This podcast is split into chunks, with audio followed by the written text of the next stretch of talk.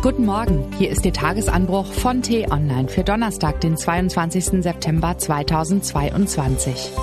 Was heute wichtig ist.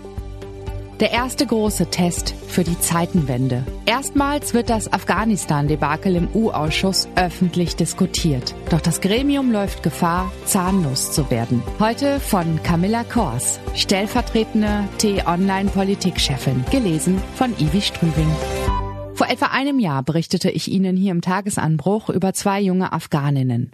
Damals, wie auch noch viele Monate danach, lebten sie in Verstecken, oft in Kellern oder abgedunkelten Räumen.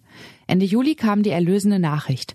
Sie wurden nach Deutschland evakuiert. Nun leben sie in einem kleinen Asylwohnheim im ländlichen Nordrhein-Westfalen, in dem ich sie kürzlich besucht habe. Aus Rücksicht auf ihre in Afghanistan verbliebene Familie möchten sie ihren Namen nicht veröffentlicht sehen, deswegen heißen sie hier, wie vor einem Jahr auch, Hila und Samila Haidari. Rund 25 Quadratmeter haben die beiden Frauen nun für sich. Unser letztes Zimmer in Kabul war nicht einmal ein Drittel so groß, sagte Samila.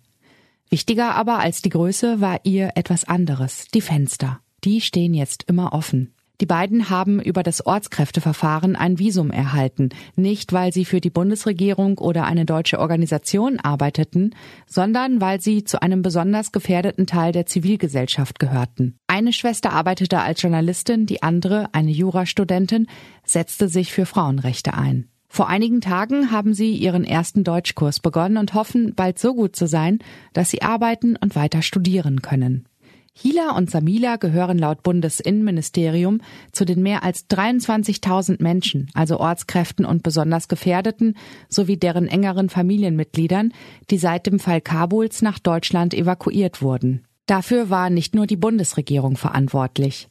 Auch nichtstaatliche Hilfsorganisationen leisteten einen beträchtlichen Teil und holten auf eigene Faust Menschen aus dem Land.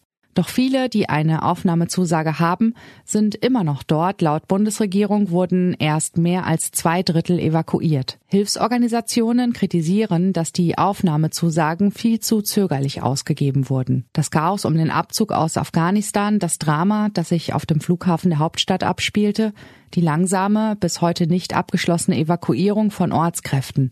All das wird derzeit in einem Untersuchungsausschuss aufgearbeitet, dessen erste öffentliche Sitzung heute stattfindet. Die U-Ausschüsse gelten gemeinhin als Orte, in denen es heiß hergeht, in denen Fehler aufgearbeitet und schonungslos benannt werden. Normalerweise. Ausgerechnet in diesem Fall aber könnte es anders laufen. Der Vorsitzende des Ausschusses, Ralf Stegner, kündigte nämlich bereits an, es gehe nicht in erster Linie darum, Schuldige zu benennen, sondern dass die Fehler sich in Zukunft nicht wiederholen. Ein weiteres Ziel sei auch, die aktuelle humanitäre Situation in Afghanistan ins Blickfeld zu rücken. Das ist natürlich ehrenhaft. Doch um die humanitäre Situation ins Blickfeld zu rücken, braucht es keinen U-Ausschuss. Und um die Vermeidung künftiger Fehler kümmert sich bereits eine Enquete-Kommission, die neben Politikern auch aus Wissenschaftlern besteht. Beim Abzug aus Afghanistan traf das Kabinett aus Union und SPD die Entscheidung. Die heutige größte Oppositionsfraktion und die größte Regierungspartei. In einem Papier zum U-Ausschuss wirft das Leibniz-Institut Hessische Stiftung Friedens- und Konfliktforschung dazu zwei entscheidende offene Fragen zum Verlauf des Ausschusses auf. Erstens, es bleibt abzuwarten, wie sehr Union und SPD einen Nichtangriffspakt schließen nach dem Schema schont ihr Merkel, schonen wir Maß.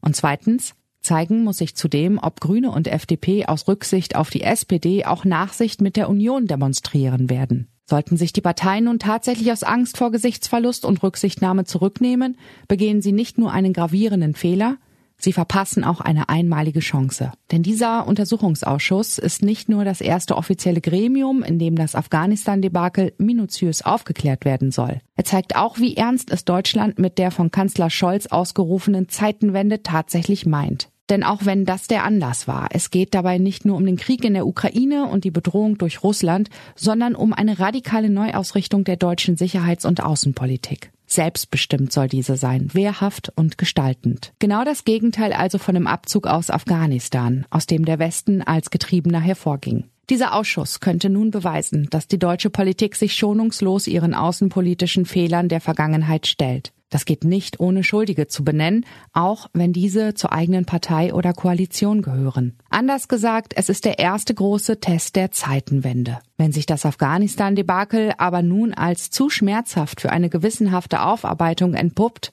wie erst will man dann die Fehler bezüglich der derzeitigen Situation rund um den Ukraine-Krieg und der Gasabhängigkeit aufarbeiten? Was heute wichtig ist. In New York geht die Generaldebatte der UN-Vollversammlung weiter. Im Fokus steht Russlands Angriffskrieg gegen die Ukraine. Unter anderem tagt der Sicherheitsrat mit den Außenministern der beiden Kriegsparteien. Und die WM-Vorbereitung der deutschen Fußballnationalmannschaft geht in die entscheidende Phase. Trainer Hansi Flick äußert sich dazu heute Mittag in einer Pressekonferenz. Das war der T-Online-Tagesanbruch, produziert vom Podcast Radio Detektor FM. Immer um kurz nach sechs am Morgen zum Start in den Tag. Auch am Wochenende.